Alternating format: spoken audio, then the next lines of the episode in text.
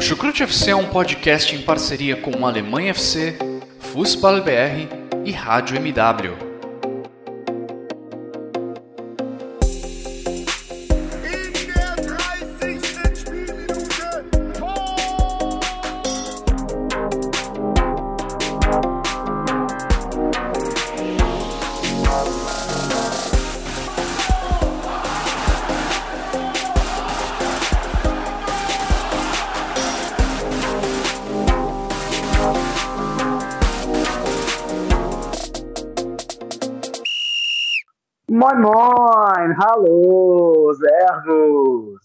Estamos mais uma vez aqui no nosso Chucrute FC, o seu podcast semanal sobre futebol alemão, em que a gente aborda com muito orgulho todos os nove jogos da rodada.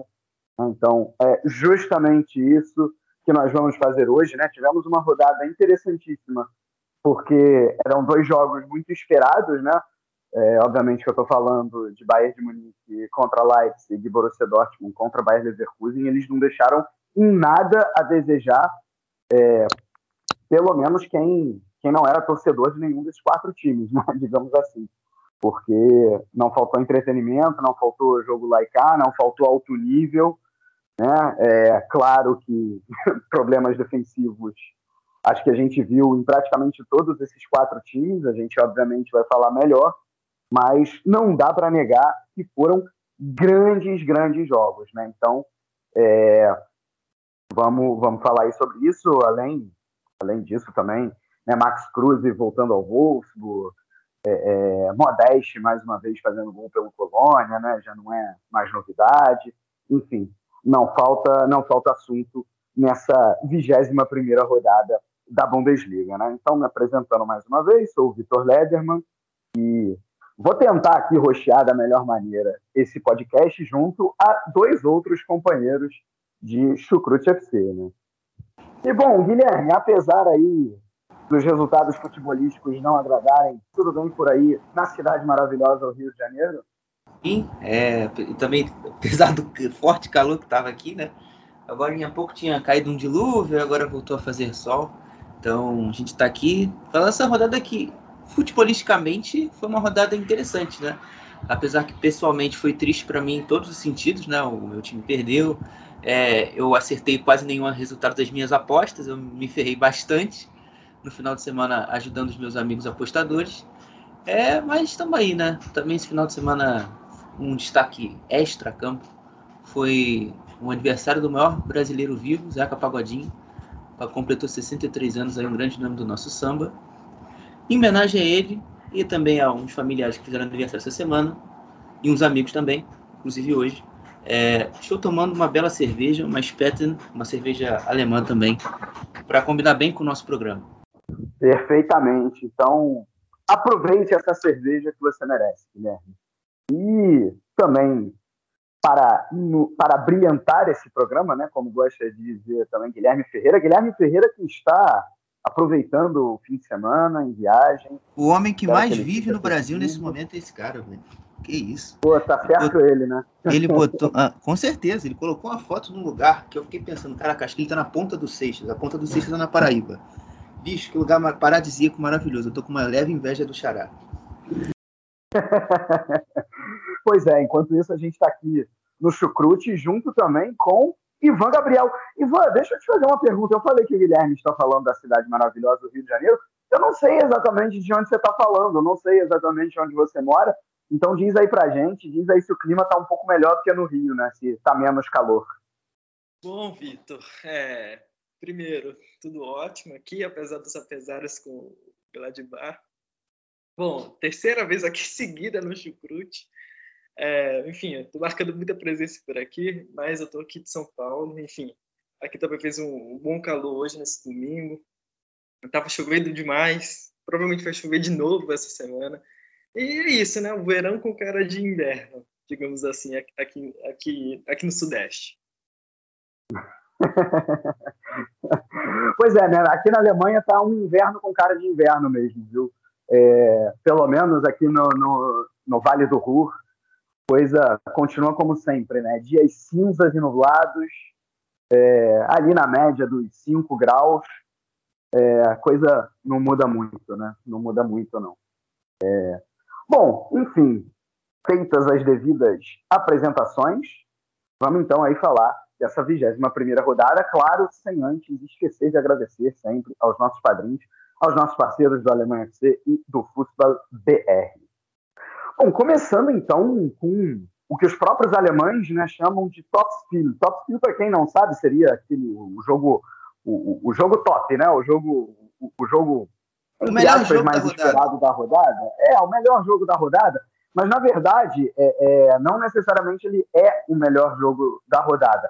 É basicamente aquele jogo que no horário de Brasília é disputado às duas e meia da tarde, né? Não é do sábado não, não, não tá naquele grupo de cinco jogos das dez e meia da manhã. É, dez e meia, não, onze e meia da manhã, né? Já, enfim, já tô perdido. É, é porque eu tenho que fazer é isso, né? Porque eu tenho que fazer a conversão do fuso, gente. Então, para mim é mais difícil. É, enfim, é esse o chamado top spin, né? Que nessa rodada foi entre Bayern de Munique e Leipzig. E não é exagero dizer que foi realmente o melhor jogo da rodada, né? É, um jogaço aí, vitória do Bayern de Munique por 3 a 2 é, mas o Leipzig não se fez de rogado, conseguiu castigar o, o Bayern de Munique em vários momentos, só que Bayern de Munique é Bayern de Munique, amigo. E aí essa vitória por 3 a 2 que fez com que a equipe da Baviera abrisse nove pontos sobre o Borussia Dortmund, claro que o Borussia Dortmund perdeu, a gente ainda vai falar. É, e aí eu começo perguntando o seguinte, é, Ivan, uh, no pós-jogo, o Nagelsmann disse abertamente é que se o resultado terminasse com um empate, ele não seria de maneira nenhuma injusto, né? ou seja, enaltecendo também a partida que o Leipzig fez. É, você concorda com Julian Nagelsmann ou acha que ele próprio está pegando pesado demais com a sua equipe ao dizer isso? Bom, Virta, eu acho que ele está certo, Nagelsmann. É, porque o, o Leipzig nessa partida acabou por me surpreender muito. Eu acho que é, o sistema que o, que o, que o Tedesco acabou entrando, eu acho que deu muito certo é, no ataque, mas faltou mais a pontaria mesmo para os jogadores do, do Leipzig, que a gente viu que dava uma dificuldade enorme. No segundo tempo até teve aquele lance do, do Forsberg, que o Neuer faz duas defesas no susto, principalmente a segunda, que foi em cima dele, enfim, com o gol aberto, ele já caído. Então, acho que foi uma partida para o lado do Leipzig que faltou mais a pontaria, porque criou e criou e criou boas chances, chances que levaram muito perigo ao ao Bayern, principalmente porque o Nagelsmann entrou com uma formação muito mais ofensiva, a mesma que que tinha disputado a, a partida contra o Hertha Berlim na, na rodada anterior a essa. Então, então foi um duelo tático interessante. O, a estratégia do Nagelsmann estava curioso porque, enfim, é uma coisa você jogar contra contra o Hertha Berlim nessa formação, que é um time que naturalmente ia ficar mais atrás, esperando contra-ataque, você ter dois pontos, o Gnabry e o Sané é, aproveitando mais, mais as, as, esses cruzamentos, enfim, chute de longe, a, além do Coman, é claro. Então, uma coisa é você jogar contra o Hertha Berlim nessa, nessa formação. Outra coisa seria você jogar contra o Leipzig, que é um time muito completo, que vem melhorando e que, que aparenta ter uma, uma cara com o Tedesco. Então, acho que o jogo de ontem foi amargo, de certa forma, para o Leipzig, mas, mas foi, foi importante para sabermos uma cara desse Leipzig mesmo, porque a gente viu algumas variações muito, muito legais nesse time, principalmente no ataque, com o Zoboslai, é, que atua melhor jogando pelo lado, é, fazendo uma função mais pelo meio quando entrou. Aí tem o Ikuku também, que tá de uma forma brilhante, enfim, eu acho que dispensa comentários. O André Silva também marcando de novo. Enfim, eu acho que ele marcou seis gols, teve seis participações nesses últimos seis jogos. Então, é um Leipzig que, que dá um resquício de esperança para o seu torcedor que as coisas voltem a ter, a ter, um padrão, enfim, que esse time consiga se, se estabelecer nas partidas, até porque tem um time para ser protagonista. Eu acho importante esse, esse detalhe que você falou do Leipzig, porque ele, ele vinha de três vitórias consecutivas né, nos três primeiros jogos em 2022. É, e eu estou até descontando o jogo da, da Copa da Alemanha, senão seriam quatro. Uh, mas que não foram jogos brilhantes, né? Teve um jogo muito bom, um jogo meio mais ou menos, um jogo até abaixo da expectativa, mas que o time acabou vencendo. É, e aí, quando, quando foi pegar o grande bicho-papão, fez, fez esse jogo aí de, de igual para igual, né? Acho que a estratégia utilizada pelo Jesse March, olhando o que o Bayern de Munique iria fazer, é, eu vejo como muito acertada, né? É, porque, basicamente, escolheu ocupar o campo de ataque do Bayern de Munique quando este tinha a bola, né, o campo de defesa do Bayern de Munique quando este tinha a bola, mas sem pressionar tanto. É, é, e aí, várias vezes conseguia roubar a bola na intermediária e chegar muito rápido na frente, né, com o Encucu, é, é, com, uh, uh, com o próprio André Silva, né, o Laimer, acho que representa muito bem isso, porque ele, ele não é um cara que fica ali na frente, né? Ele é um cara da intermediária e que em, em duas vezes, com duas assistências, apareceu para para construir esse jogo, indo da intermediária para frente, roubando a bola naquele, naquele local, né? É, é, então, isso o, o Leipzig conseguiu, acho que a, a, estratégia, aliás, eu falei a estratégia do Deathmatch, a estratégia do Deathmatch, não, a estratégia do Tedesco, né? Aliás, isso é outra questão, porque eu, eu até falei isso no último chucrute, continuo dizendo, acho que ainda tem coisa para melhorar nesse, nesse Leipzig, mas, é, é, mas o Tedesco já deu uma estrutura para essa equipe que o Jess March não conseguiu dar. Né? Então, claramente, houve uma evolução. Uh, agora sim, do jeito que a gente está falando até agora, né, é, eu e Ivan, parece até que o Leipzig saiu como vencedor. E não foi isso que aconteceu. Né? O Bayern de Munique sofreu nas transições com essa formação ousada aí do Nagelsmann, né? E acho que a leitura do Ivan é perfeita ao dizer que o Leipzig não é o Hertha Berlim, né? Então, se contra o Hertha Berlim você usar é, é, Sané, Gnabry, Miller, Lewandowski, é, é, Tolisso chegando muito na área e roubando muitas bolas, como também foi nessa partida, e o próprio Kimmich, né? É, isso se eu não esqueci de ninguém nessa lista, é, se contra o Hertha Berlim o, o Bayern não teve grandes problemas na transição defensiva, contra o Leipzig ele teve. Mas, mesmo assim, não faltaram pontos positivos. Né? Tivemos Lewandowski mais uma vez fazendo gol, Thomas Miller sendo essencial ali na frente, eu já citei o Tolisso, é, Joshua Kimmich é uma máquina de, de, de, de potência física, mais uma vez, ele foi o jogador que mais correu na partida. Né? Então, o, o, o Bayern de Munique continua com muitos pontos positivos e a vitória que veio até talvez com um pouco de sorte, né, pelo que foi o terceiro gol, é, eu não diria que ela, que ela foi injusta. O jogo poderia ter terminado empatado, poderia.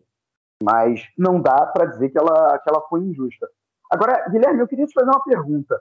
É, uma coisa que a gente viu nesse Bayern né, foi essa linha de três zagueiros e que acabou deixando várias vezes a equipe no mano a mano com o, o Leipzig. Me corrija se eu estiver errado, mas foi mais ou menos isso que eu vi. Né? E aí você tinha Coman e Gnabry de alas. É, quando o Afonso Davis voltar, você vê que ele, ele continua, é, é, ele até agora, pelo que a gente viu no Bayern de Munique, ele sempre agiu como um ala. Mas quando o Bayern de Munique perdia a bola, é, a impressão que eu tinha é que a velocidade do, do Davis fazia com que ele recompunha mais rápido e o Bayern ficava mais rápido com uma linha de quatro ali no setor defensivo. É, você acha que faz mais sentido contra equipes mais fortes, como é o caso do Leipzig, o Bayern de Munique voltar para uma linha de quatro para dar um pouco mais de equilíbrio entre defesa e ataque? Ou essa formação ousada do Nagelsmann ela tem que continuar é, com, enfim, com esse trio de frente, Sané, Lewandowski, Miller, e ainda com os dois alas, Gnabry e Coman. Não, eu acredito que os três centrais, os três zagueiros, como os, como os portugueses gostam de falar centrais, até, até me perdoe aos nossos ouvintes. É, eu prefiro, eu prefiro os três zagueiros, né? A galera tem o costume de olhar os três zagueiros e ver com vista grossa, porque em tese, né, principalmente para aqueles que não, não têm talvez uma visão de jogo tão apurada, denota um comportamento mais defensivo, mas não, muito pelo contrário, você também ganha ofensivamente, você tem um jogador mais para construir e assim vai. Uh, mas, enfim, eu gostei bastante do, do, do. No jogo, no sentido também ofensivo, principalmente, mas os comportamentos defensivos também não são desprezíveis, não. Eu acho que muitos dos gols do, do, do Bayern na partida saem por conta desse comportamento agressivo na defesa. Uh, sempre induzindo muito a bola longa do Leipzig, né? a gente viu muitos erros ali do Guivardiol, uh, do Gulaxi, que não tem tanto hábito assim de errar nessa saída de bola, e isso ajudou o Leipzig, o Leipzig não, perdão, o Bayern a fazer os gols.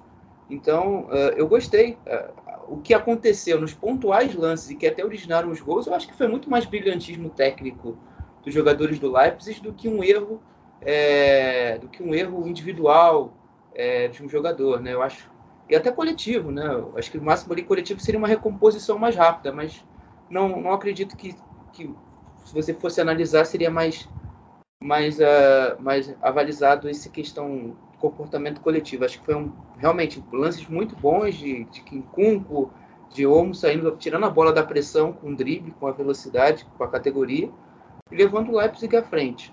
Uh, quando você falou do Davis ali, Vitor, assim, a gente também tem que ver como ele vai voltar fisicamente, né, cara? Porque ele tem um, um princípio de miocardite, né? Então, talvez a gente não, a gente realmente não sabe como tá. Ele tá mais de dois meses fora sem jogar não sequer treina, então a gente tem que ver como a gente pode ver essa ala esquerda do essa ala esquerda do Bayern de Munique. O Coman, por enquanto, dá conta. E o que a gente já viu do Davis, ele daria muito mais conta nesse sentido da recomposição. Mas como há esse problema, eu prefiro é, não arriscar. Eu preferia, por exemplo, manter o Coman nessa altura do, do campeonato é, do que o Davis, né? até por esse problema físico grave que ele teve depois que teve a Covid. Eu acho que isso de você citar essa questão de saúde, que a gente aqui nem tem como avaliar, né, é, é importantíssima, né, deixando isso claro. É, e só para também concordar com você, Guilherme, essa questão da, da, pressão que o Bayern exerceu sobre a saída de bola do, do Leipzig, assim, foi, foi impressionante, né? É, esse, esse pressing que já tinha funcionado muito bem contra o Hertha, aliás, que é, é característica do, do, do Nagelsmann, né? Não, é, não funciona só bem contra o Hertha, sempre funciona muito bem. A maioria né, das vezes, melhor dizendo, funciona muito bem. É, dessa vez também foi assim, né? É, é, e, e, esse terceiro gol, que eu chamei um terceiro gol de sorte, entre aspas, pra, pela bola desviada no Guardiol, é, vamos lembrar que ele nasce justamente assim, né? Nesse erro do, do Gulax que você tinha citado antes, né? É, então acho que isso, isso diz bastante coisa dessa, dessa qualidade é, do Bayern de Munique em pressionar o, o adversário. E queria também rapidamente saber a opinião de vocês dois é, em relação às declarações do Nagelsmann pós-jogo, né? Porque depois do jogo contra o Hertha, ele criticou abertamente o Pamecano, é, dizendo que ele tinha errado no gol do, do, gol que o Hertha Berlim fez. E agora ele fez a mesma coisa com o Pavar, né? Disse que, é, que ele conhecia o, o Enkuku, claro, treinou o Enkuku no Leipzig, sabia que o Enkuku ele finge que vai para o lado e aí depois é, é, faz o, o, facão entrando em profundidade e, e, falou: Pavar, marca a profundidade, marca a profundidade. O Pavar acreditou que poderia roubar a bola ali na, na, na hora de fechar o passe e, claro, não conseguiu. O Encucu acabou fazendo gol. E ele criticou abertamente os dois. É, é, uh, uh, publicamente, né? É, é isso que eu quero dizer, nominalmente, uh, me corrigindo, nominalmente. Não foi só que ele falou que o time dele errou nos lances dos gols.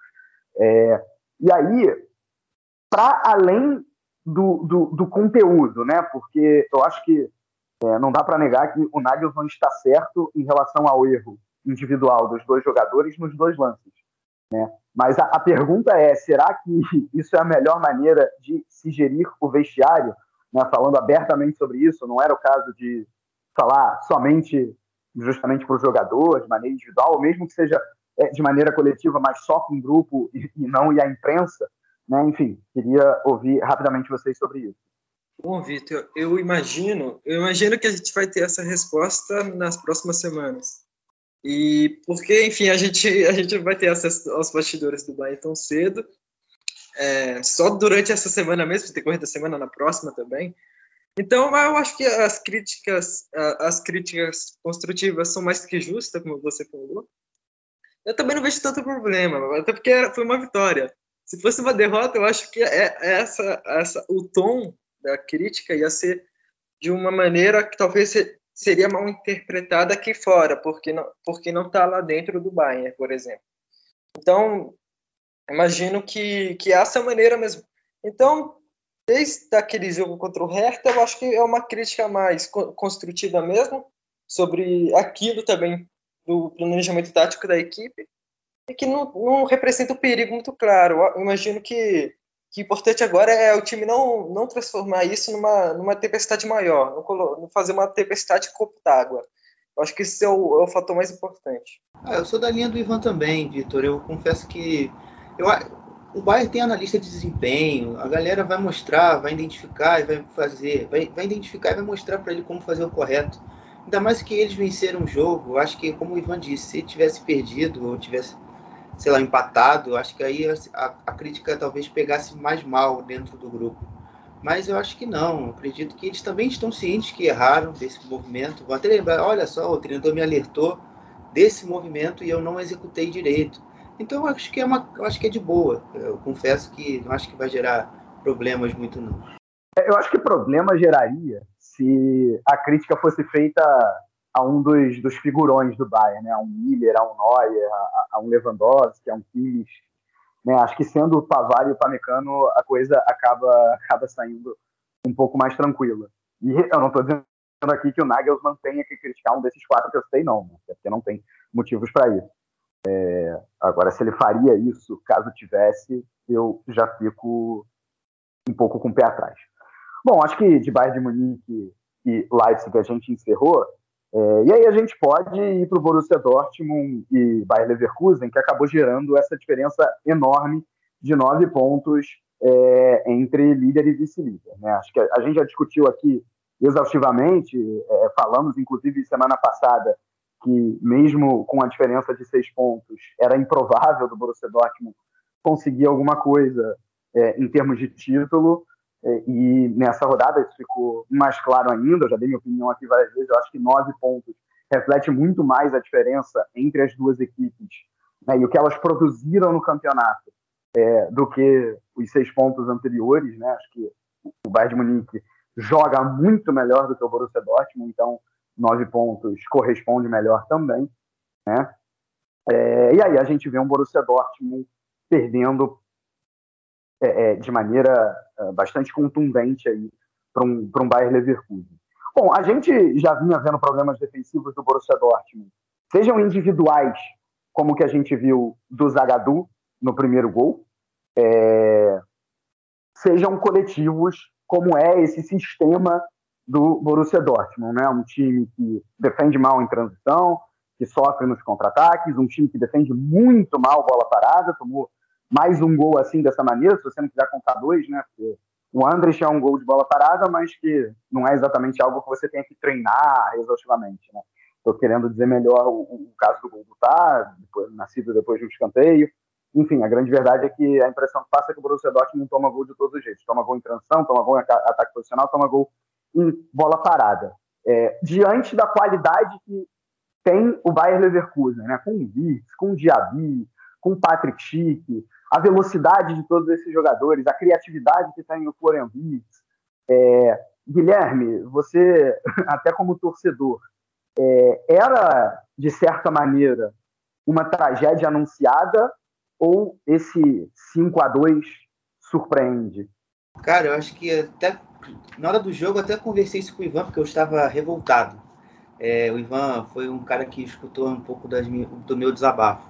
Uh, mas, enfim, assim, olhando na hora do jogo, enquanto torcedor, você se surpreende, né? Porque eu falei para ele, vou falar aqui agora no, ao vivo. Cara, a gente, eu falo aqui, mas eu queria, eu quero sempre estar errado do que eu, aquilo que eu estou falando, porque acima, de, porque eu gosto, até porque é o meu time. Eu nunca quero acertar tudo que eu falo do Dortmund aqui. Mas eu, eu vou fazer uma análise, como sempre aqui, séria, é, com opinião que eu, de fato, é, tenho coerência, né? que de fato eu entendi daquilo ali. E hoje, para mim, não surpreende, não. Uma análise sendo muito fria e sem paixão, foi o que a gente esperava, né? Uh, eu gostei muito do. Acho que a gente não precisa nem falar que quem gostou mais do jogo, né? Foi o Leverkusen que foi, deu um banho de bola em todos os sentidos, como você já citou, Vitor. Mas assim, só para dar nome aos bois, cara, que o Demirbay, o Wirtz uh, jogaram hoje foi absurdo, cara. Uh, o Demirbay tirando muito bem ali a bola da região da pressão, né, da fraca pressão do Dortmund, uma pressão muito descoordenada. O Wirtz se aproveitou muito bem dos espaços que surgiam às costas do, do, do Meunier e do Brandt, e podendo acionar o Chique, o Chique trocar a bola de lado, acionar o Frimpong ou o Diaby, enfim, os jogadores para acelerar o jogo. É assim basicamente que nasce o segundo gol. Uma... Um parênteses rapidinho, Guilherme. Você citou o Frimpong, acho que esse rapaz merece destaque. Ele está jogando muita bola no Bayern Leverkusen e não está sendo olhado com o carinho que ele merece aí nessa lateral direita. Mas pode continuar. Beleza. É, é, o gol, o segundo gol, o gol do, do Virt sai exatamente disso, um erro de passe lá na frente, uma recuperação, tirada da bola da pressão, gira a bola no, no Belarabe o Belarabe toca no meio para o Virtus. Então foi para mim o gol da rodada, o gol mais bonito que eu vi nessa, nessa, nessa rodada, como um todo. Então foi, foi assim, na base, obviamente, da, da atração do, do, do Borussia Dortmund e acionando muitos contra-ataques. É, no segundo tempo o jogo caiu um pouco de ritmo do parte do Leverkusen, o Leverkusen preferiu se reservar um pouco mais, deu mais campo ao Dortmund, mas o Dortmund muito ineficiente, né? apesar da insegurança do Lennart Grill, fez apenas um gol. Uh, o Lennart Grill deu até algumas chances, ele não teve tanta segurança assim na minha visão para o gol, deixou algumas bolas escaparem, enfim. Uh, apesar do campo molhado, acho que eram algumas bolas mais firmes que ele poderia fazer. Mas enfim, foi um, foi um banho de bola do Leverkusen jogando com contra-ataque, jogando com a velocidade, aquilo que o Leverkusen tem de melhor. É, eu concordo, concordo plenamente com você. Né? Só ainda é, é para eu concluir meu pensamento sobre o Dortmund, eu acho que é, o problema individual ele existe. Né? O Zagadou não atingiu o que se esperava dele desde que chegou do PSG. O Hummels não é mais o jogador que um dia já foi. O Akanji é, digamos, é irregular. Ele tem bons jogos, mas também tem jogos ruins.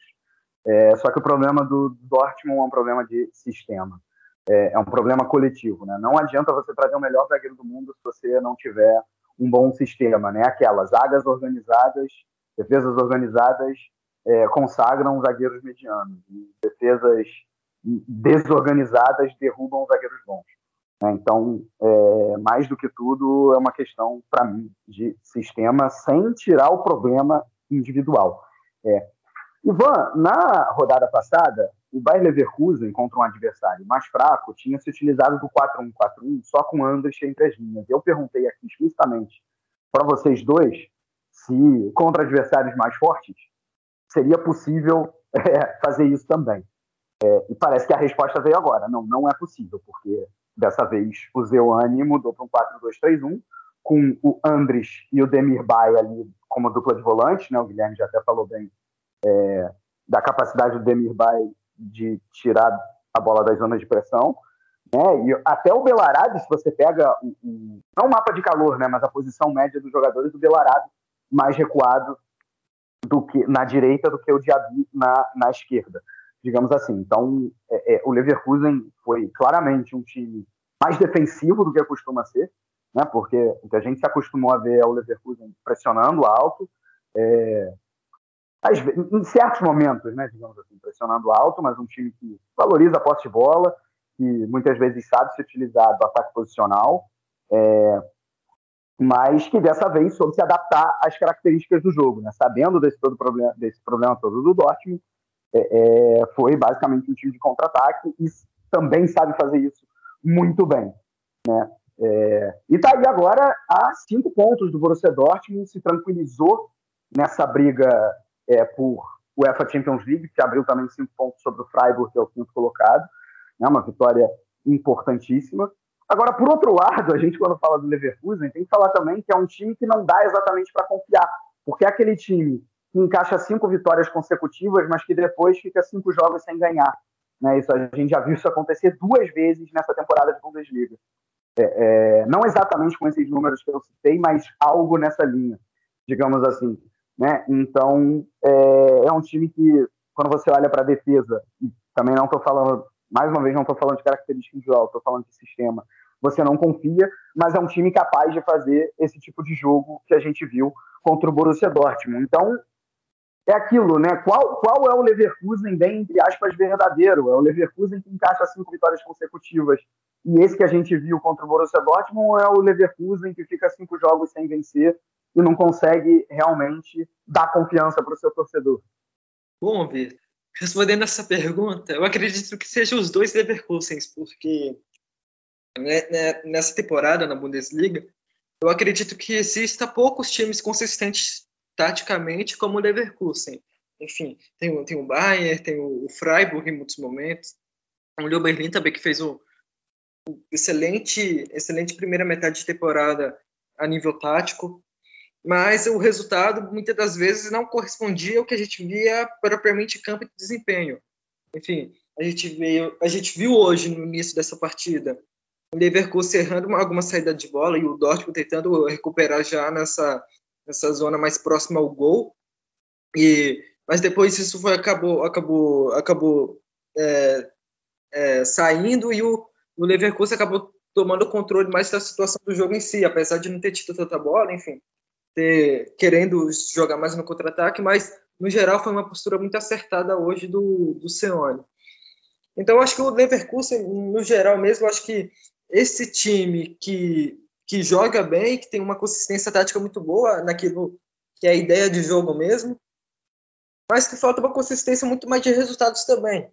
Eu acredito que, que é, é, é surpreendente, de certa forma, o Leverkusen tá, não está um pouquinho mais acima na tabela, porque tem mostrado um nível próximo ao Dortmund, talvez até melhor do que o Dortmund, boa parte do campeonato, ou ao menos o que a expectativa que que era gerada em cima dos dois, eu acho que o, Le o Leverkusen está muito mais próximo de, de é, superar as expectativas, enfim, ou está nessas expectativas. Então, eu acho que falta o Leverkusen essa consistência mesmo, porque a gente viu o time com alguns problemas que, que um, simplesmente não estava para acreditar. É, contra o Hoffenheim, que é uma partida, acho que talvez seja o panorama geral desse aspecto, porque o time estava ganhando por 2 a 0 estava numa situação relativamente tranquila na partida. É, chega aos 10 minutos finais por problemas mais psicológicos, enfim, mentais do time, é, de autoestima, desempenho, o time acabou por tomar um empate. Então, eu acho que falta justamente isso, esse ajuste.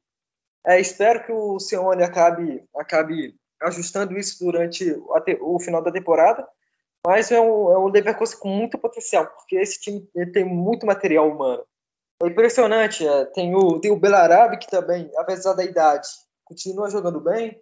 Tem o Chique, que dispensa comentários. O Diaby cresceu muito né, da, da última temporada para cá. Tem o Virtus, que aparenta tá, estar cada vez mais maduro. O Dermibá, que é talvez o líder técnico desse time na questão de, de idade também, mas no meio-campo é um, um, jogador muito interessante. Tem o Andres, também, que faz uma temporada muito boa. E é isso. O Leverkusen tem muito material, é, contratou para isso e agora vem dando resultado. Enfim, agora tem a Europa League, que vai, que vai ser interessante ver esse time também. Mas na Bundesliga pode sonhar até, talvez, beliscar o, vice-colocado. Ah, só respondendo essa pergunta também, porque me despertou uma certa vontade de falar. É, assim, eu acredito que o Leverkusen ele seja talvez do jogo passado contra o Augsburg, porque é uma equipe que dificilmente consegue contar com os, é, todos os seus meio-campistas. Né? Eu acho que o meio-campo é uma, uma posição do Leverkusen que, apesar de ter muita qualidade envolvida, é uma posição de poucas peças confiáveis fisicamente. Né? A gente está vendo o Baumgartlinger agora retornando de lesão, a gente está vendo agora o, Arangues tendo condição de jogo novamente. Então, você tem uma instabilidade nessa região da criação do jogo muito grande. Então, você. Não, por isso que também muitas vezes a gente não consegue confiar, e até que gerou esse questionamento aqui do, do, do programa, que é o nível de confiabilidade desse Leverkusen. Eu acho que quando você perde a sua espinha dorsal do seu jogo, que para mim no Leverkusen é o meio-campo, é essa equipe que consegue atrair o adversário, é, que consegue acionar os seus alas, acionar o seu, o seu principal jogador jovem, que é o Wirtz, e ter velocidade para arrastar, para acelerar o jogo, você perde muito. Uh, apesar da análise do último programa do jogo contra o Augsburg, o jogo não foi tão fácil. Eu não vou retomar a análise aqui que a gente já fez.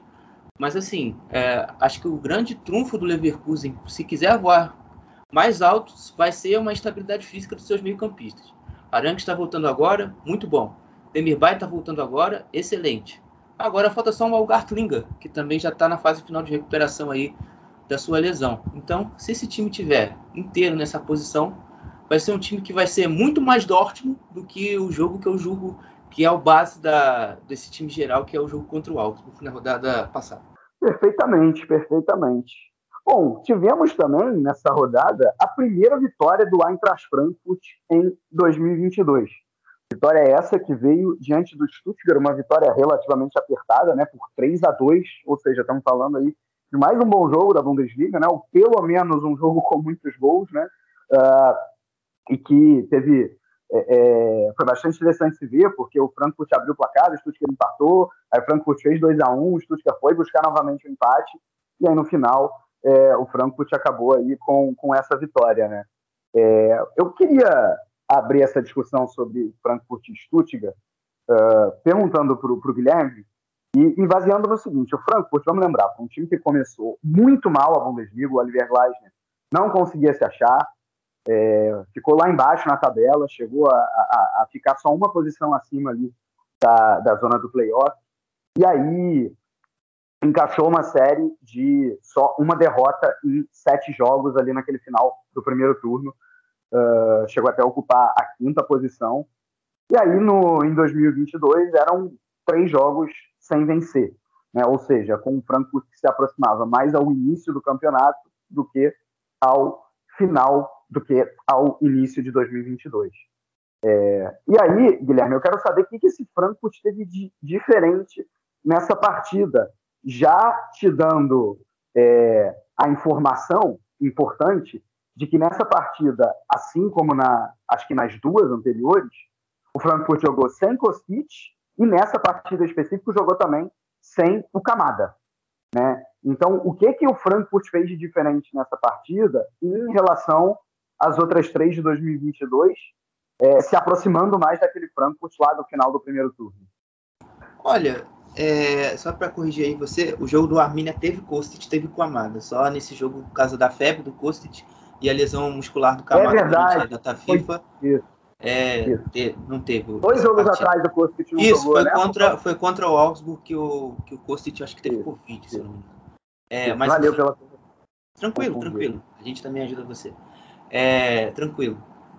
Assim, acho que o grande questão dessa vitória, acima de tudo, foi questão de comportamento e também um pouquinho de, de sorte, não vou, não, também não vou negar. É, o jogo do Eintracht Frankfurt inicialmente foi muito bom, foi muito intenso. Foi uma equipe que pressionou forte a saída de bola do Stuttgart, né?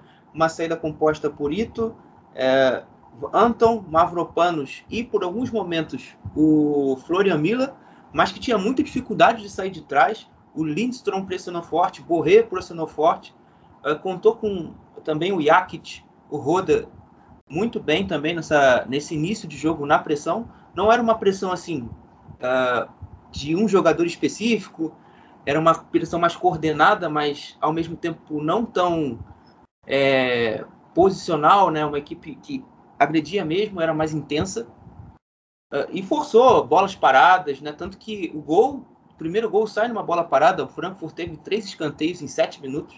E no terceiro escanteio saiu 1 a 0 Foi um jogo fraco do VfB nesse aspecto da bola parada defensiva. Muitas falhas. Tanto que sai o gol do Rustich também.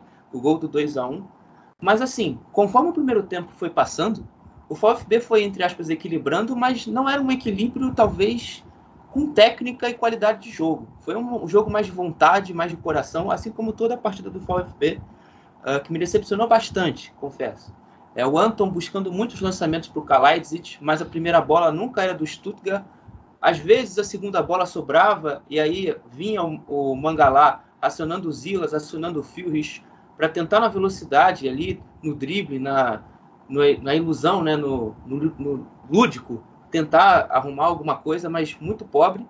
O VfB até chegou a dar algumas finalizações com o Mangalá, com o próprio que chegaram até a fazer algum perigo, mas uh, o gol mesmo saiu numa bola parada do Valdemar Anton, e que deu ali um, entre aspas, ali um, um crédito para tanto esforço que o, que o Stuttgart estava empregando ali durante aquele período. Mas no segundo tempo, eu acho que brilhou também a estrela do Oliver Glasner. Né? O Oliver Glasner saca o Sebastian Roder, é, que fisicamente para mim já não, não consegue mais entregar. É, e entrou o Rustic, que foi o personagem do jogo, né? Apesar de talvez não ter aparecido assim com tanto destaque assim, é, com a bola, né? Com, com, com grandes jogadas, mas ele foi o cara que fez os gols que deram a vitória.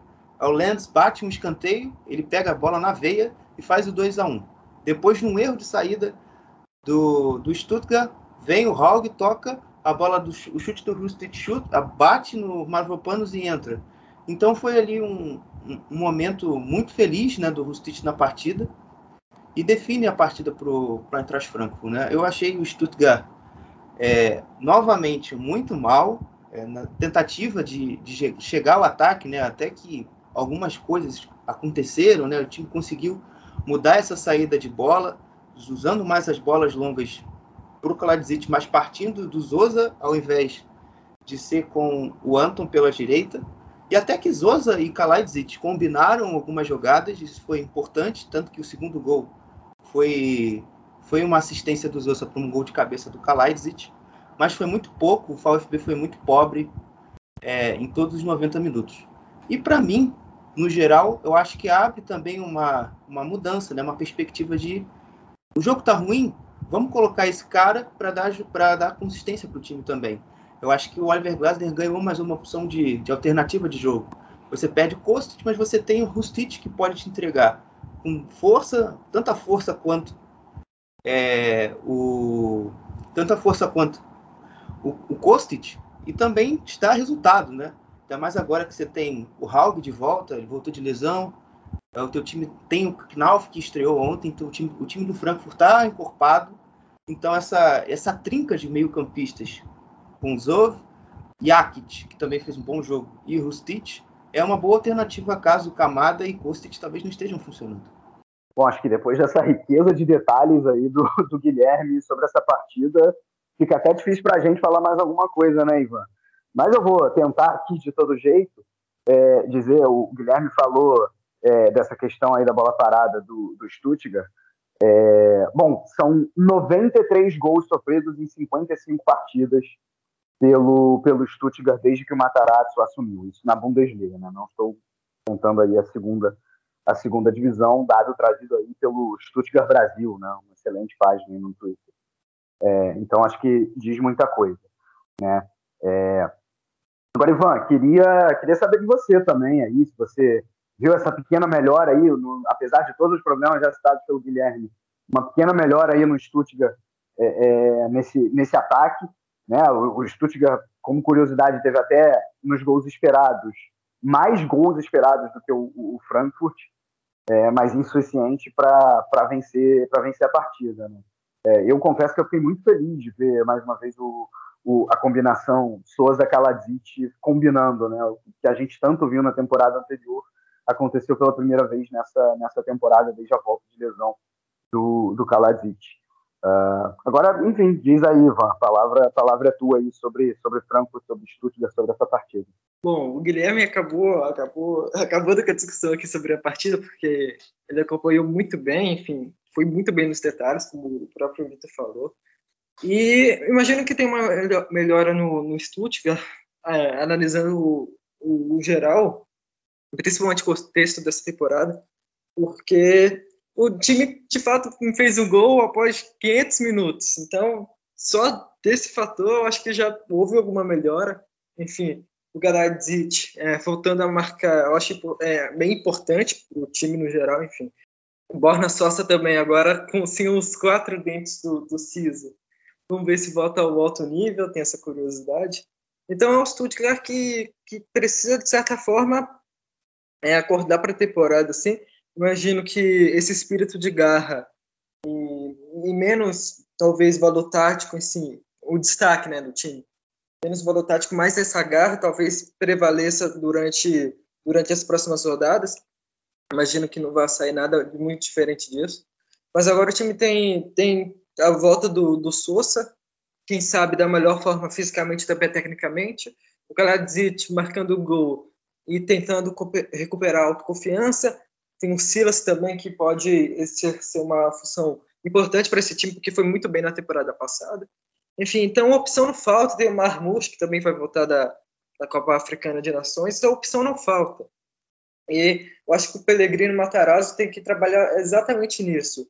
Porque esse time não tem condições de, de brigar para não ser rebaixado, até porque apresentou um nível muito interessante na última temporada. Então eu acho que isso que o, o torcedor do Stuttgart tem que se apegar no momento. Enfim, a situação não está nada fácil, o desempenho está longe de ser o ideal, enfim. E também de ser tranquilo para o torcedor e para a situação do clube na Bundesliga. Então, é, eu acho que esse, esse fica o alento para o torcedor e para a atuação geral do Stuttgart. Só para falar também uma mais coisinha do Stuttgart mais longe do jogo. É, assim, é um pouco triste você ver o que se tornou meio que o plantel do Stuttgart, porque é um plantel que tem potencial, que a gente aqui, a gente já citou aqui diversos nomes aqui, mas que alguns jogadores que nessa temporada têm a missão de, entre, de entregar, infelizmente não, não evoluíram ao que se esperava, né? A gente come, vou citar aqui dois exemplos aqui. O Lico Gonzalez e o Zilas Vamanjituca. Eles fizeram segundas divisões, principalmente o Vamanjituca, muito medianas. E, perdão, é Kivumpa agora. Que, perdão, gente. É, é, já tinha sido força do ato. Ele já tinha feito uma segunda divisão muito mais ou menos. Mas quando subiu para a Bundesliga, ele cresceu bastante, evoluiu muito. Só que agora, com essa pausa, a gente até entende que ele tem, esteja mais estável na sua evolução. Mas assim, a gente esperava um Klimovitz, um Koulibaly, enfim, o, jogadores um pouco melhores, o Roberto Máximo, um nível um pouco superior, porque isso, pelo que as temporadas passadas mostraram, era capaz. Mas infelizmente esses jogadores não estão no nível de, ser, de ter potencial e de ajudar o VfB nessa divisão. Então, uh, eu achei que a transferência de inverno do Thiago Tomás foi uma boa? Foi, porque de fato o Stuttgart não tinha reserva para o Kalaitzit. Mas essas alas da equipe ainda são um problema, né? Uh, você não consegue ter confiança no ala direito. Você não tem. Você tentou usar às vezes o máximo, aí você alternou ontem jogando com o Förster, mas enfim, você não tem uma consistência nessa posição e ninguém contratou. Então, eu acho que até nessa aí o Mislintat errou na montagem do elenco, isso poderia acontecer. Mas assim, eu acho que quando o Stuttgart vencer um jogo, eu, é, vai ser tipo Armínia, sabe? Porque também vai muito no momento da confiança. Você vê que o Stuttgart, eles estão brigando, estão lutando, mas sabe quando aquela fase que a, o pão com a manteiga está virado para debaixo? Está batendo na mesa, está sujando a mesa? É o que está acontecendo. Tudo está dando errado, mas eu acredito que, infelizmente, eu acho que o único ponto assim que poderia talvez reverter essa situação seja uma vitória. Pode ser na próxima rodada, uh, na outra rodada, mas enfim, eu acho que qualquer resultado que seja de três pontos iria ajudar, porque psicologicamente o time também já começa a sentir, ainda mais que é um plantel jovem. Se você for olhar aí, a média de idade do Stuttgart deve ser superior a 25 anos. Então, é, isso também pesa bastante. Né? Eu, eu, confio ainda no Hino, porque eu diria que é o melhor momento da temporada de ter disposição de jogadores. Ele não tem quase nenhum jogador disponível é, para jogar na maioria da temporada. Nessa, nesse jogo foi o primeiro, eu diria. Então eu esperaria ainda dar mais algumas rodadas a ele. E depois a gente veria. Se chegasse em março e o time não está entregando resultado, aí, irmão, fudeu. Vai ter que passar régua nele vamos botar aí Fladerham Finkel, tentar salvar a temporada. Que eu acho que seria até injusto com que o projeto que o Stuttgart tem feito ser rebaixado. Eu acho que para o torcedor seria uma dor muito grande, porque é um time que a gente vê que tem potencial e tem condições de não estar nessa condição. Perdão, de não estar nessa posição. É, só para exemplificar tudo isso, o Stuttgart não vence a seis partidas e com as vitórias do, do Augsburg e do, do Wolfsburg, agora está na penúltima posição, já a quatro pontos do Augsburg, que é o time da zona do playoff. Ou seja, é, assim, o, o, o, sinal amarelo ele está mais do que ligado é, para os lados do Stuttgart. Né? Então, vamos ver como é que isso vai seguir. Bom, agora passando aqui rapidamente sobre outras partidas que a gente teve nessa 21 primeira rodada, né? Lá na sexta-feira, a gente teve um empate entre Hertha Berlim e Bochum, né? É, e aí o, o, detalhe que eu, que eu trago aqui, e o Guilherme até colocou isso no, no Twitter dele, né? Guilherme, nosso Guilherme Monteiro aqui, ele disse que foi o melhor primeiro tempo do Hertha Berlim em dois anos. É, ou algo parecido com isso. A minha base, é... a minha base foi um jogo do dia 6 de março de 2020, quando o Hertha Berlim empatou em 3 a 3 com o Fortuna Düsseldorf. O segundo tempo daquele jogo do Hertha Berlim foi bizarramente bom. Então, acho que o último parâmetro bom do Hertha Berlim tem quase três anos. É... Pois é, exatamente, para vocês. É, é triste o torcedor do Hertha escutar isso, mas é verdade. pois é para vocês verem aí como a situação do, do Hertha tá, tá, complicada, mas o primeiro tempo realmente foi, foi bem foi bem razoável, assim, um time que, que voltou para uma linha de quatro, né, com Kent, que veio do Stuttgart, é, junto com o Stark no, no miolo de zaga, um time que é, é, pressionou o Bogo mais do que costuma pressionar os adversários, né, uma, uma dupla de ataque que até funcionou melhor com, é, com Jovetic e, e Belfodil, enfim, o Hertha Berlim sai com, com a vitória parcial, é, é, só que aí no, no segundo tempo o, o, ritmo cai, né? O Bochum logo consegue um empate, e aí a gente tem que falar que esse gol sai numa falha clamorosa do goleiro Svolov, né? O goleiro, o Svolov que é, é, é era um goleiro excelente no Freiburg, ele no Hertha Berlim, não, para começar não não repetiu as atuações que ele tinha no Freiburg. E além disso, ele nas últimas partidas vem falhando. Né? Ele vem sendo um goleiro bastante inseguro, é, é, pro, pro Hertha, né? E aí o Bochum acaba empatando, é, é, e aí o jogo, o jogo perde também em qualidade e acaba com esse, com esse resultado de 1 a 1 O Hertha está um pontinho só na frente da zona do playoff. É, e o Bochum continua na 11 posição, ali no meio de tabela, mas só três pontos também acima da, da zona do playoff. Né? De todo jeito, um empate em que o técnico do Bochum, pelo menos, é, se deu por satisfeito. Além disso, outro time que está em situação complicadíssima é o Borussia Mönchengladbach, né? O primeiro jogo uh, depois da saída de Max Weber da equipe, né? O dirigente muito querido por todos lá, inclusive pela torcida, com faixas de agradecimento, né? É, e o Gladbach, assim, se eu posso dizer alguma coisa de boa do de bom do Gladbach, é que eu achei que o ataque funcionou um pouco melhor. É, é, o, o, você teve um, um Jonas Hoffman aparecendo bem, o Plea fazendo gol depois de nove partidas. Né? Você teve um time que atacou mais do que costuma, ou que vinha costumando atacar, e castigou mais a defesa do seu adversário, que no caso era o Arminia. Tanto é que foram 21, 21 finalizações. Né? É, o problema do Gladbach é que, além de, mesmo com esse volume de jogo todo, é que essas chances não foram tão claras, à exceção de uma ou outra, e que o Zomar, mais uma vez, foi destaque, né, o goleiro. Ou seja, diz de alguma maneira que o Arminia também teve as suas, as suas chances. Né? É, e, além disso, o grande problema do Gladbach, obviamente, é o momento. Né? Uma vitória só nos últimos nove jogos é, e um pontinho só acima da zona do playoff. Então, é, se tem esse ponto relativamente positivo do ataque ter evoluído um pouco em relação às últimas partidas, é, essa evolução ela ainda foi muito pequena e o time ainda está numa situação absurdamente complicada. O Arminia, é, que consegue um empate até razoável, mas que também está ali com o mesmo número de pontos, de pontos do que o Alvo, que é o time da zona do playoff. Né? E tem uma campanha muito inconsistente em casa, só uma vitória até aqui. Vai bem fora, mas vai mal em casa. O curioso caso aí do Arminia Bielefeld depois desse 1 a 1 De todo jeito, a Arminia chega a seis jogos sem derrota, mas é o time que mais empata na Bundesliga, chegou ao décimo empate em pontos corridos, isso acaba não ajudando muito.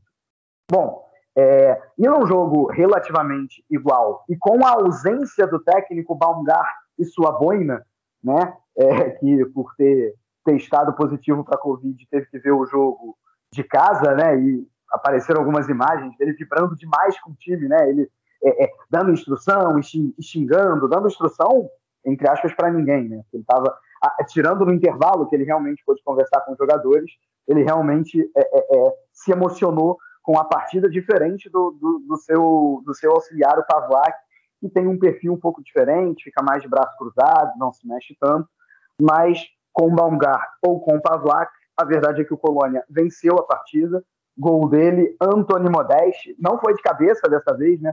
Um gol aí numa, numa roubada de bola, numa transição muito rápida é, e numa, numa assistência genial do Tillman, que depois de driblar, Schlotterbeck é, colocou o Modeste na cara do gol. É, e aí Colônia conseguiu com esse gol solitário, vitória pelo placar mínimo, 1 a 0 é, é, vencer a partida. Né? O Freiburg, é, que até nos 15 primeiros minutos conseguiu se defender bem, vendo o Colônia jogar melhor, depois teve esse problema no gol do Modeste, né? Quem diria que Schlotterbeck iria falhar, para mim o melhor zagueiro da Bundesliga até aqui, mas nesse jogo falhou. É, nesse, nesse gol e depois o Freiburg não conseguiu ter criatividade no ataque, não conseguiu mesmo com, com muito mais posse de bola é, furar a, a, boa defesa que o Colônia montou. Então tá aí os bodes indo muito bem na, na sexta posição e o Freiburg continua também muito bem na quinta colocação é, aí a, só um ponto atrás do União Berlim.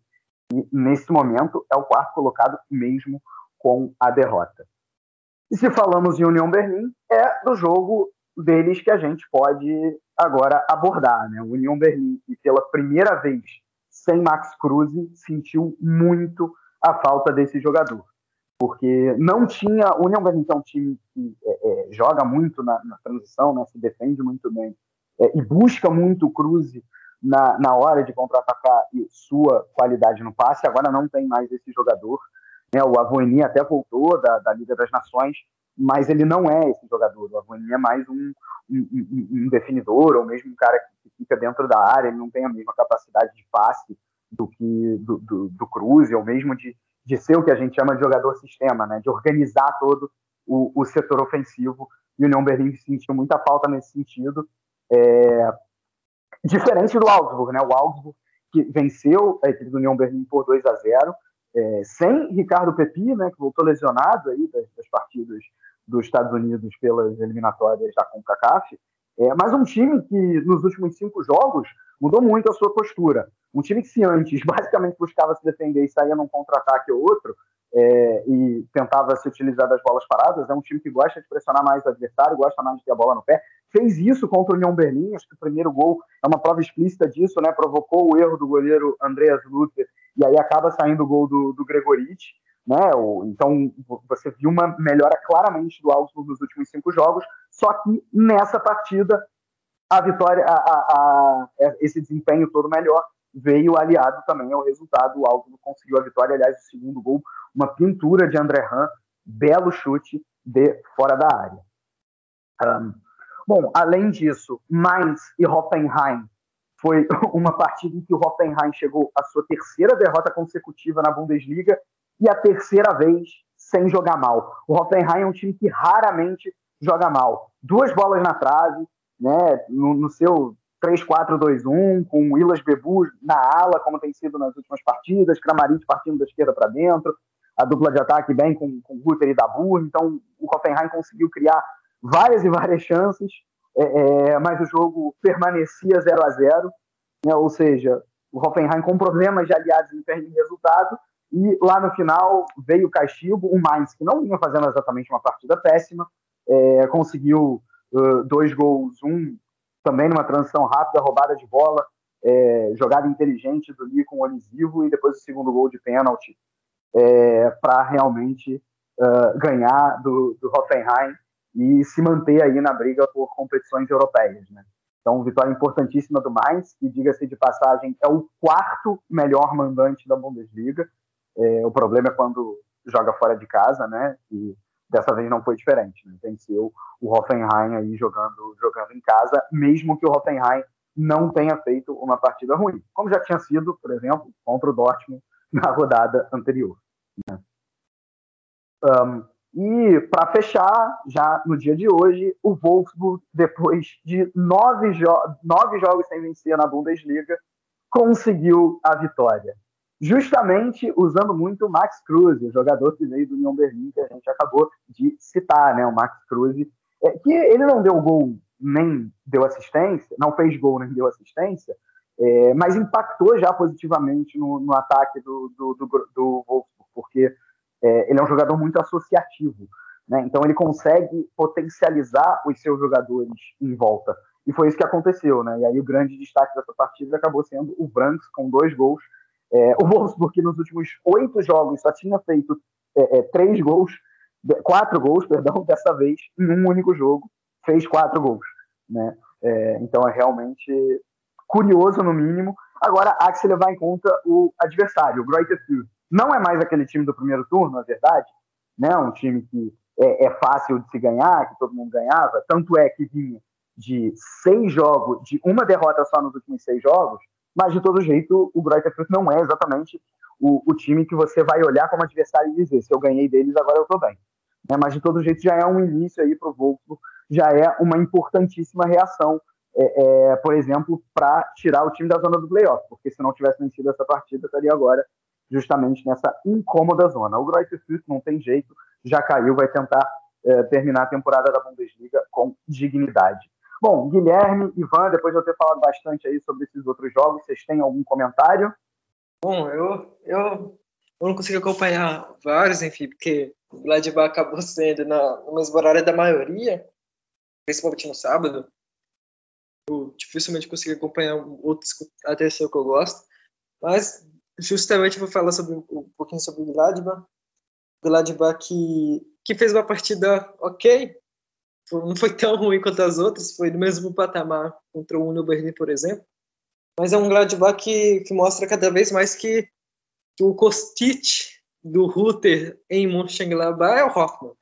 Porque é um time que ataca muito pelo lado direito e, inclusive, dá muita raiva, às vezes. É, tudo bem que o Hoffmann é o melhor jogador desse time no ataque, então é, é muito, muito normal o time buscar mais ele, mas nessa partida específica a gente viu muitas das vezes o Plear, o Rami Bezebaini, em condições de, de, finalizar, enfim, de criar outra, outro tipo de jogada mais perigosa, de certa forma, enfim. E acabou não, não, não saindo desse outro, desse, do lado direito para o esquerdo. É, foi muito difícil ver isso no Gladbach, mas algum, algum destaque, obviamente, fica com o Hoffmann, enfim, o Sommer também dispensa comentários. O Ginter também jogou muito bem com a bola no pé é, é, costumava muito é, ir para o ataque, enfim, carregar mais a bola, dar algum passe, chamar a marcação do, do. E é isso. No geral, o Gladbach não fez uma partida brilhante novamente. Enfim, mas a equipe mostrou um sinal de união, pelo menos.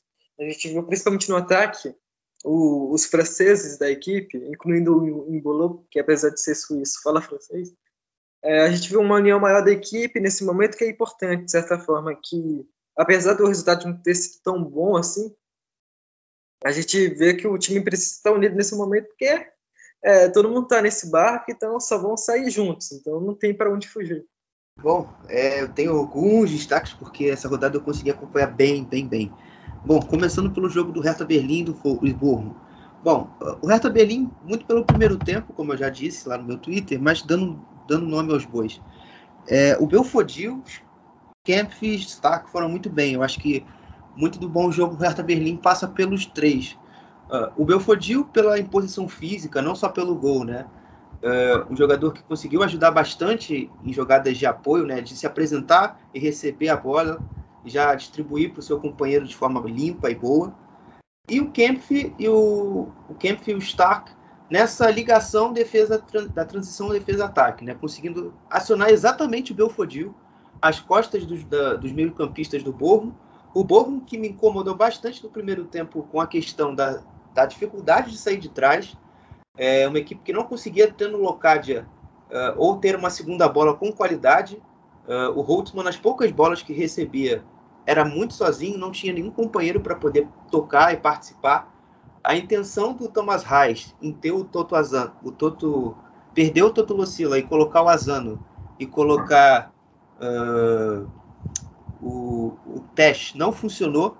O time do Borrom perdeu muito em combate e instabilidade defensiva, tanto que quando o Osterhag entra no segundo tempo, o time melhora bastante.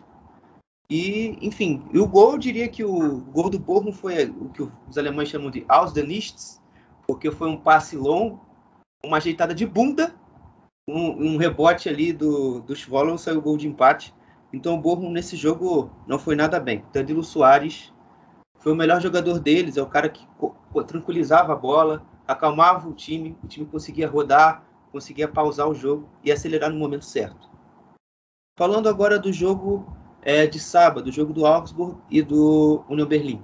Bom, eu, apesar do Vitor ter dado essa opinião do time ter sentido a saída do Max Cruz, eu acho que nem tanto, porque uh, o Avoni foi, fez muito bem o papel de pivô também.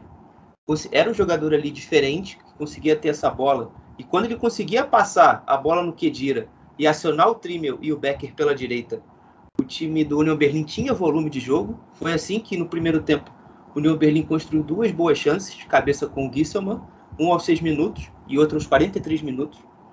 É... E no segundo tempo, com o Augsburg atacando menos, o time conseguiu se aproveitar muito dos laterais recebidos, né? Aí conseguia trocar a bola rápida, rápida de lado, acelerando o jogo, muito com o Trimmel e com o Becker, e chegar também a fazer algum lance de perigo. E com o Sven Mitchell, o Keita Endo também entrando depois, o time fez ainda mais chances, né? Conseguiu ter boas trocas de bola entre os alas e um dos volantes, né? Ou seja, Ostunali e Oxipka, em alguns momentos, o Gisselman pela esquerda, pela direita, com o próprio Geraldo Beck do Trimmel na ala e também com o Keita Endo. E o Sven Mitchell apareceu de forma boa até. Surpreendeu bastante. O primeiro lance dele quase saiu um gol do União, aos 19 minutos do segundo tempo. Então é um, é, eu acho que o União que vai encarar o Dortmund já tem alguma, alguma algum vislumbre de alguma qualidade, apesar da saída do Max Cruz com o Sven Mitchell e Tayo Avoni, eu acho que é uma combinação melhor do que o Fischer colocou para jogo com o Roxama e com o Avoni. E no Augsburg, é, apesar da vitória, o primeiro tempo foi até bom. Uh, a pressão sem a bola foi o fundamental. O gol do Gregoriti demonstra muito bem isso.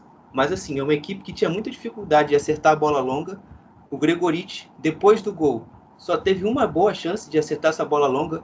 O Gikiewicz acertou um lançamento, ele escorou o Niederlechner, chutou a bola, o zagueiro afastou a bola em cima da linha.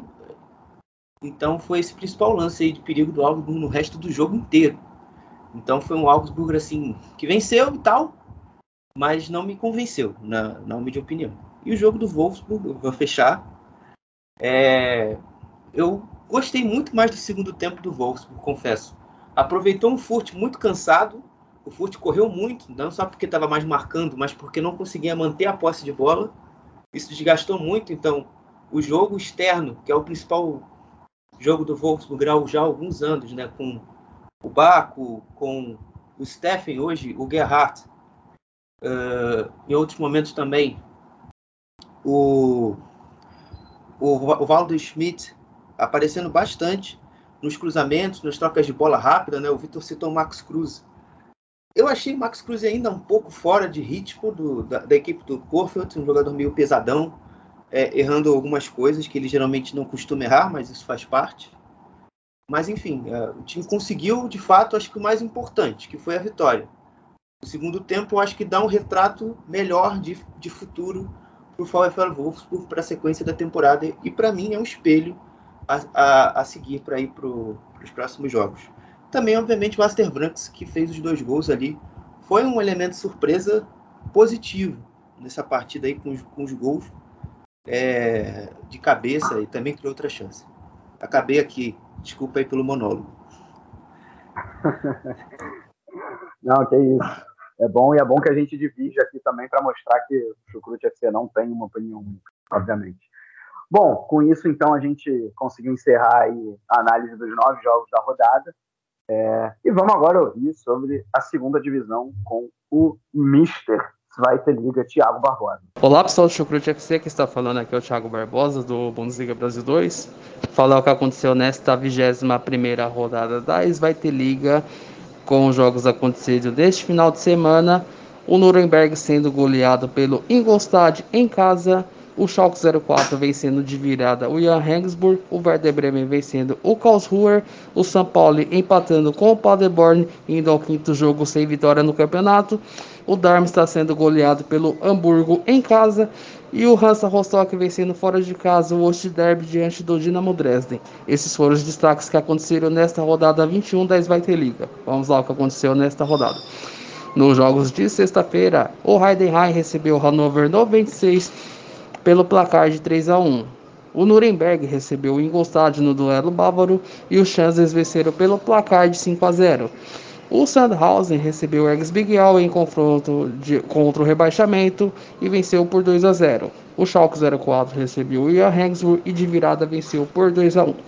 O Werder Bremen recebeu o Karlsruhe e venceu por 2 a 1. O vice-líder São Paulo recebeu o Paderborn e ficou no empate em 2 a 2, indo ao quinto jogo sem vitória no campeonato. Já nos jogos de domingo, o líder Darmstadt recebeu o Hamburgo e foi goleado por 5 a 0. No Ostderby, o Dinamo Dresden recebeu o Hansa Rostock e foi goleado por 4 a 1. E o Rosenkiel recebeu o Fortuna Düsseldorf e venceu por 1 a 0. A classificação atual está assim. O Darmstadt na liderança com 39 pontos, seguido do vice-líder São Paulo com 38 pontos e o terceiro colocado Werder Bremen também com 38 pontos. Já na quarta posição, o Hamburgo é o quarto colocado com 37 pontos, junto com o quinto colocado Schalke 04 e Heidenheim também com 37 pontos. E já na zona de rebaixamento, o Sandhausen com jogo a menos está com 20 pontos, seguido do 17º colocado Erges Bigauer com 15 pontos e na última colocação o Ingolstadt com 13 pontos. Esse foi o melhor que aconteceu nesta 21ª rodada da Svite League. Um grande abraço a todos e até a próxima. Valeu, Thiago. Obrigado aí pela contribuição. E tivemos também a volta da Frauen Bundesliga nesse fim de semana, né? Voltou aí finalmente da pausa de inverno e voltou com novidades. A novidade é que o Hoffenheim, que até então estava ali na briga pau a pau com o Wolfsburg e Bayern de Munique pelo título, agora deu uma pequena distanciada porque não saiu de um empate com o Colônia, que é apenas o oitavo colocado, né? empate esse 1 um a 1 um, é, e agora com isso o Hoffenheim está em terceiro lugar com 28 pontos, é, e o Bayern de Munique, que não teve problemas para vencer o FC Sun por 4 a 0, está com 31 na vice-liderança, e o Wolfsburg, que também venceu o Werder Bremen por 3 a 1 é o líder com 32, ou seja, temos uma disputa aberta aí, mais uma vez, entre Wolfsburg e Bayern de Munique. Né? E lá na lanterna, a briga para não cair está, obviamente, entre Sam e Casasiena, só com dois pontinhos cada um. Né? É, o Werder Bremen praticamente já escapou, porque tem 11 pontos, então é, muito ponto aí na frente desses dois lanternas. Bom, e agora, Ivan, diz aí pra gente teus três jogadores de destaque e o gol da rodada.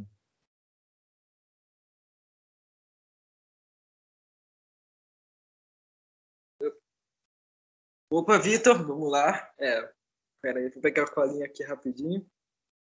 Bom, os três destaques da rodada, na minha opinião, são o Thomas Miller, do Bayern, foi muito importante. Essa fase agora mais artilheira dele. Enfim, tem, também coloquei ele pela temporada, que faz uma temporada muito boa, dos melhores do Bayern, sem dúvida nenhuma. O Ikoku também, que foi, que foi bem na, nessa partida do, entre Bayern e o Leipzig. Foi, fez outra partida muito boa. E o Ursic, que o Guilherme destacou no jogo do Frankfurt, também contribuiu bastante para as águias terem saído com a vitória. E, enfim, primeira vitória do ano, muito importante até para o time voltar com mais consistência para a disputa por competição europeia. E o gol mais bonito, eu vou ficar com o Andres, o gol de falta dele hoje é, contra o Dortmund, foi um golaço, enfim. Bom, é, sem chance nenhuma para o Kobel, que quase chegou na bola, mas a bola foi muito forte, foi, foi uma, uma batida muito perfeita, então esses são os meus destaques. Bom, Guilherme, meus votos. Meus votos. Ah, tá até difícil de pensar. Muitos jogadores bons. Uh, Wirtz, Lewandowski, uh, você também plural. Vamos colocar aí o Aster Branks, que vai, na minha visão, tinha que pedir para o Archmatic e o, e o Kofeld é, pagarem a ele 500 euros, porque ele salvou o trabalho dos dois. O meu gol da rodada. Igual o Raniel do Vasco, tá pagando, tá pagando 500 pontos para cada assistência. É, enfim, uh, eu diria que o meu gol da rodada é o gol do Wirtz, o 2x1 do Leverkusen. É, acho que a gente deu até votos relativamente parecidos. Né? É, eu fiquei nos três jogadores com Wirtz, Kruiz, do Frankfurt, né? realmente decidiu aí para as águias. E Thomas Miller, que para mim foi o nome do jogo no Bayern Leipzig, então acho que é importante dar um voto nele.